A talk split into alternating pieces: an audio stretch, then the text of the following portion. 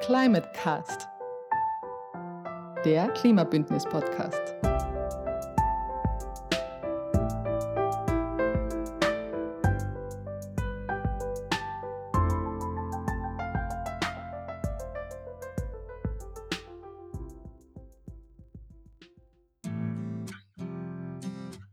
Die Waldorfschule Klagenfurt auf dem Weg zum österreichischen Umweltzeichen.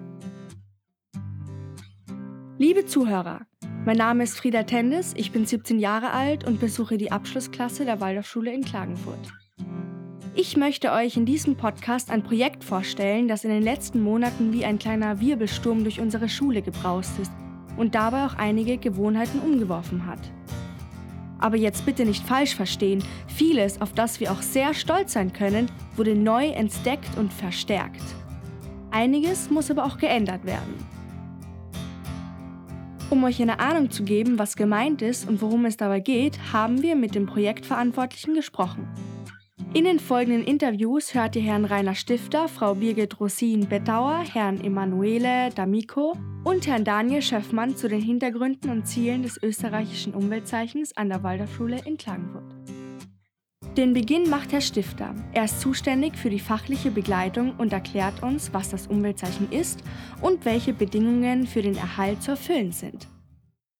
Als österreichische Umweltzeichen gibt es seit circa 20 Jahren. Das gibt es für mehrere Produktgruppen, sagen wir dazu. Das eine ist für wirkliche Produkte, das heißt wie Bodenbelege, Matratzen, Farben, da werden wir das alles kennen. Das zweite ist für Dienstleistungen, das ist für Hotels, Gastgewerbe, Alpenvereinshütten oder Almhütten. Und der dritte Bereich ist für Schulen.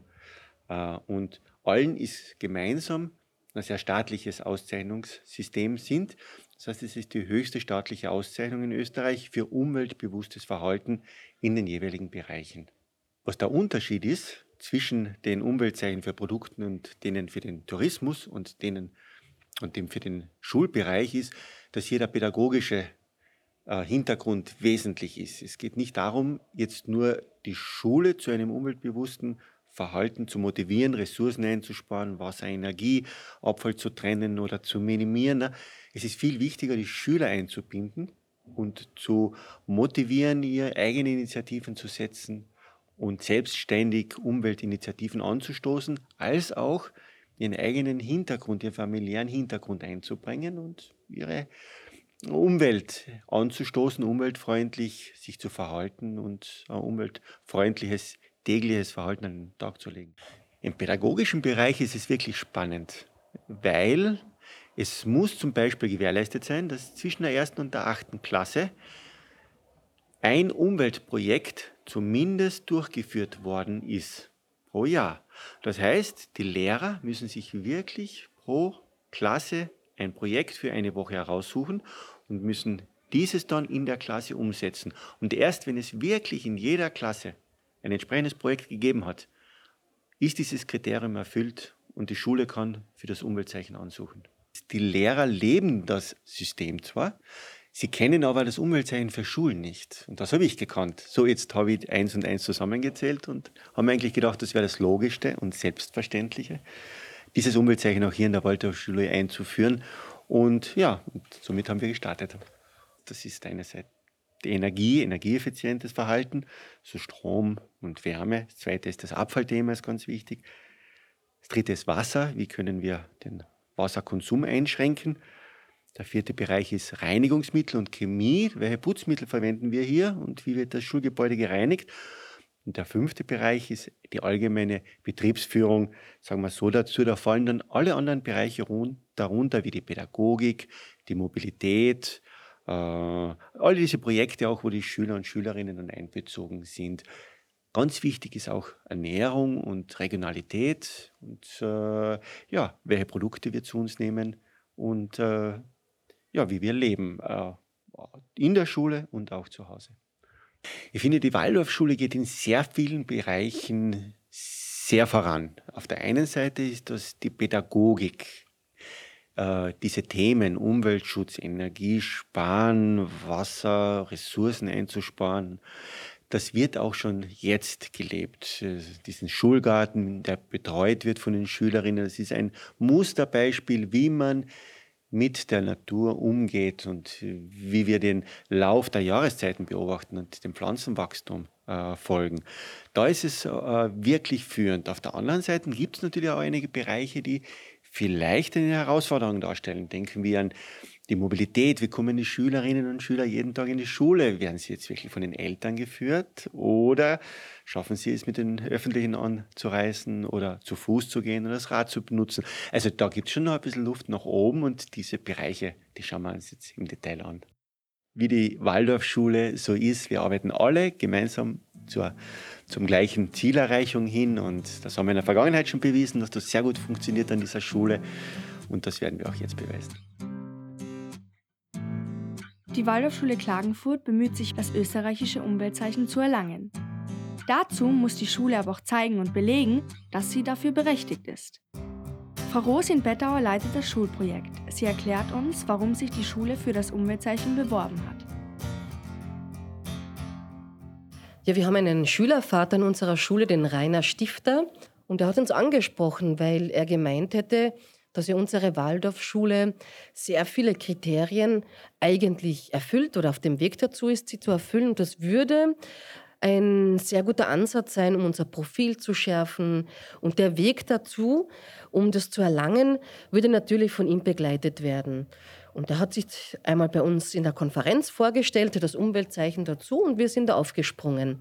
Und inzwischen hat sich ein kleines Team gebildet und wir treffen uns regelmäßig und wir machen so Step by Step, gehen wir voran und versuchen das abzuarbeiten und hoffentlich relativ bald dann dieses Umweltzeichen zu erlangen.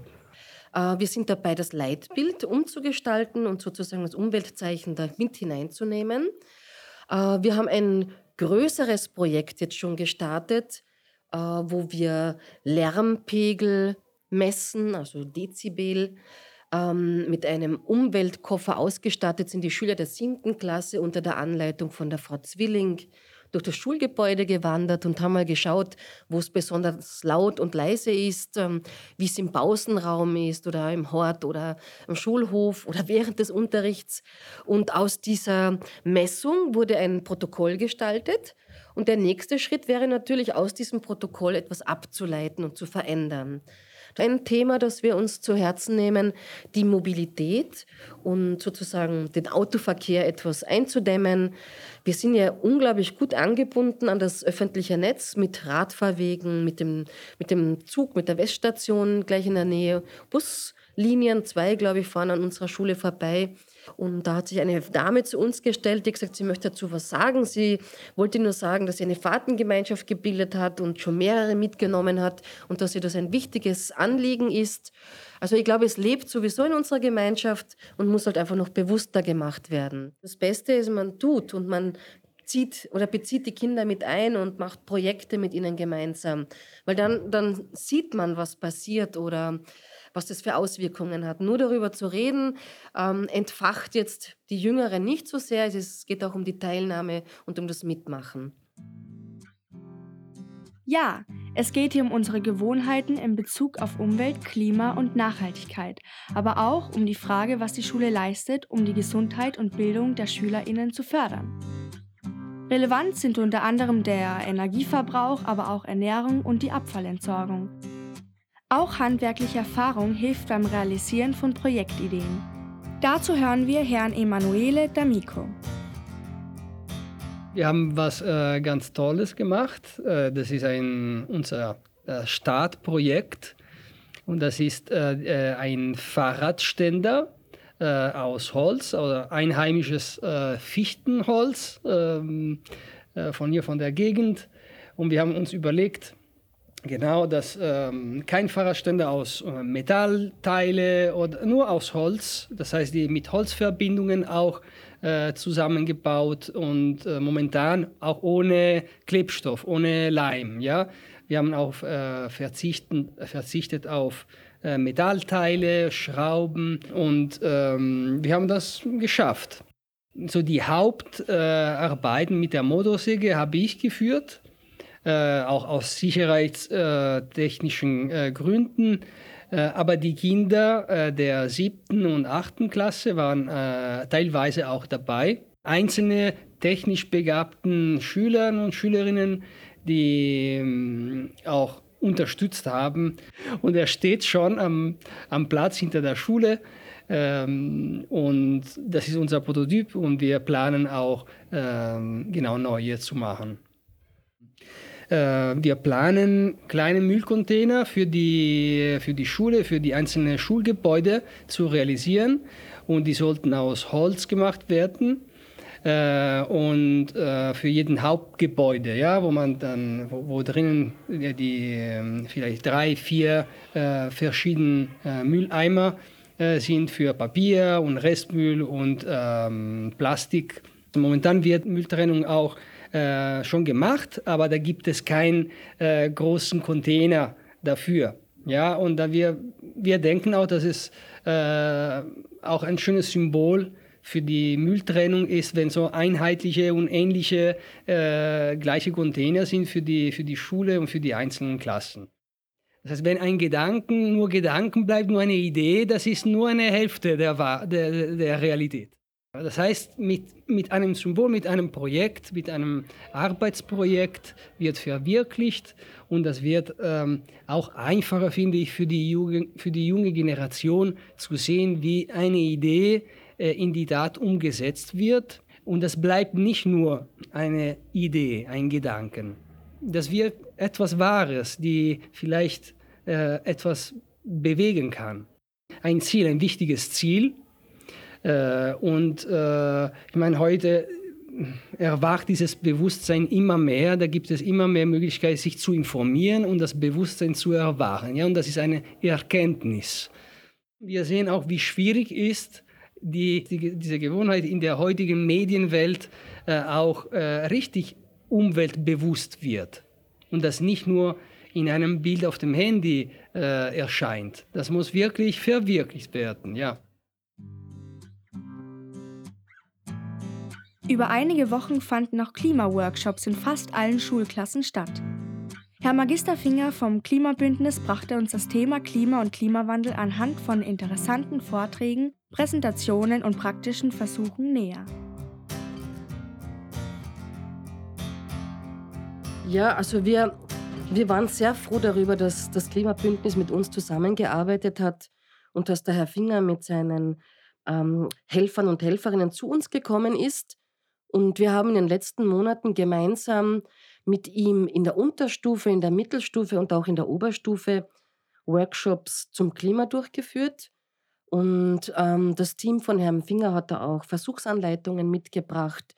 Und es waren richtig merkbar, sichtbar Aha-Erlebnisse an den Schülern und Schülerinnen zu beobachten. Und aus diesen Workshops heraus, aus diesen Klimaworkshops, ist auch das Nutzerverhalten beleuchtet worden und verändert worden. Ähm, in den letzten Wochen, Anfang Dezember, gab es noch zwei Workshops für die Unterstufe zum Thema Mobilität. Also wie kommt man zur Schule? Was könnte man verändern? Was sind Transportmittel?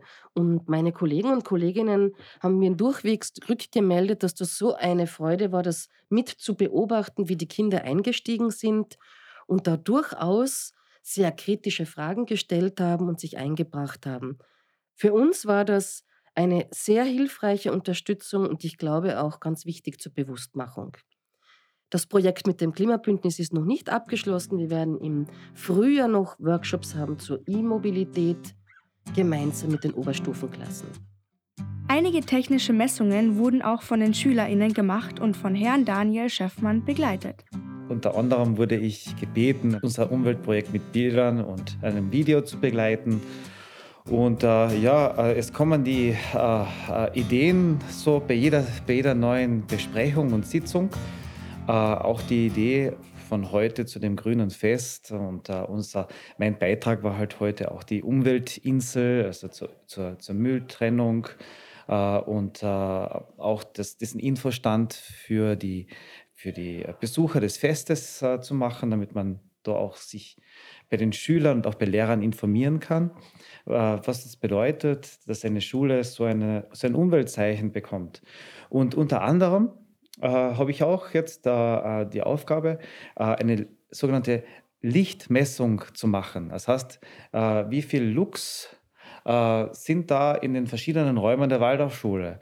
Im Eingangsbereich, zum Beispiel in den Klassenzimmern, auch auf den Nordseiten des, äh, des Schulgebäudes. Und es soll halt mit den Schülern gemeinsam darauf geschaut werden, ob halt mit Tageslicht oder auch mit künstlichem Licht viel beleuchtet werden muss und zu welcher Tageszeit äh, es da am meisten äh, äh, künstliches Licht braucht. Ja.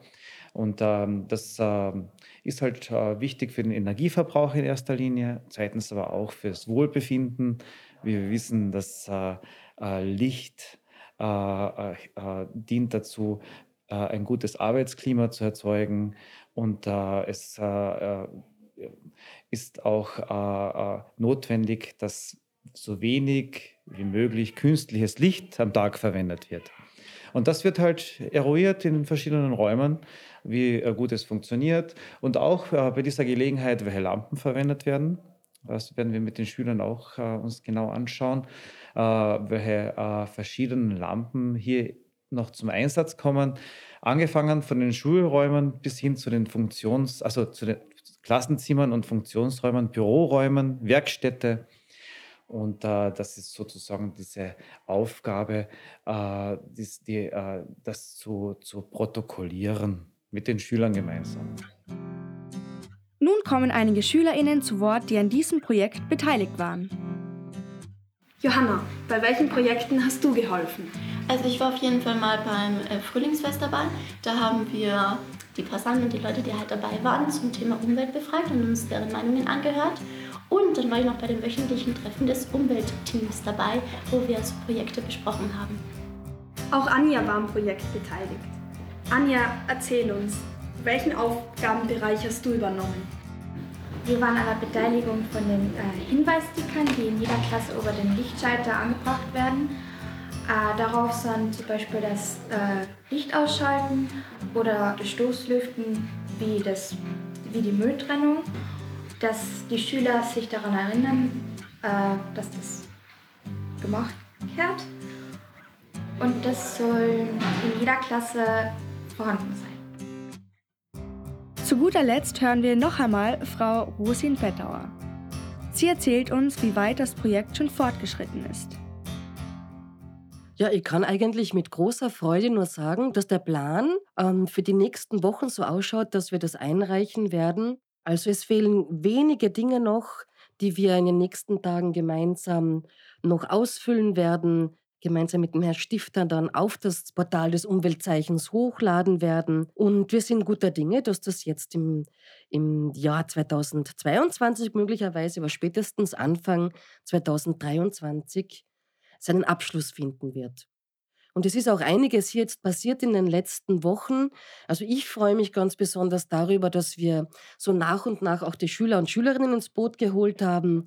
Es gibt sogenannte Klimaexperten und Klimabeauftragte pro Klasse. Das sind ein bis zwei Schüler die jetzt darauf achten, wie das Nutzerinnenverhalten ist in der Klasse. Das heißt, sie schauen, ob das Licht am Ende des Tages abgedreht ist, dass alle 45 Minuten Stoß gelüftet wird, und dass wir die Heizungen nicht immer hochdrehen und die Energie hinaus verpuffen und am Ende des Tages etwas zurückgedreht wird.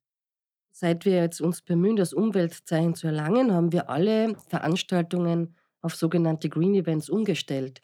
Was bedeutet das? Also alle hm, Produkte, die für die Buffets hergestellt werden, mitgebracht werden, sind Produkte regionaler und biologischer Qualität. Wir achten auf Müllvermeidung und Mülltrennung. Und wir weisen in Ausschreibungen darauf hin, dass die Anreise möglichst mit öffentlichen Verkehrsmitteln stattfinden soll oder durch Carsharing und dass man einfach die Autos vermeiden sollte. Jedes Event, das jetzt stattgefunden hat, wurde so durchgeführt und es gibt eigentlich nur positive Rückmeldungen. Wir haben auch betrachtet, wie das mit den Müllmengen war. Es ist eindeutig weniger geworden. Und die Produkte regionaler und biologischer Qualität, das hatten wir wahrscheinlich schon im Vorfeld. Jetzt ist es noch ähm, ausgeschildert worden. Das Achtglas-Buffet, es ist ein Jausenbuffet, das einmal in der Woche stattfindet, ist ab heuer auch ein biologisches Jausenbuffet. Also die Produkte werden nur biologisch eingekauft und ähm, regional. Dann entstehen eben Waffelteig und ähm, Nussschnitten, Pizzaschnitten und was auch immer. Ich möchte hier zum Abschluss noch einmal festhalten, dass dieses Projekt eine wunderbare Sache für unsere Schule war, dass immer mehr Leute mit ins Boot geholt wurden und möchte dazu auch sagen, dass selbst wenn dieses Projekt jetzt eingereicht wird und abgeschlossen wird, die Sache an sich nie abgeschlossen sein wird. Und wir werden dranbleiben als Waldorfschule. Wir werden uns weiterhin dafür einsetzen und begeistern, dass wir der Umwelt etwas Gutes tun und dass wir unseren Beitrag zum Klima leisten.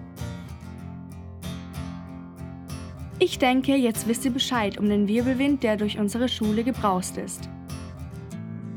Und das war auch schon unsere Projektvorstellung. Die Waldorfschule Klagenfurt auf dem Weg zum österreichischen Umweltzeichen. Danke fürs Zuhören. Im Namen der SchülerInnen und der Schule verabschiedet sich vor dem Mikrofon Frieda Tendes.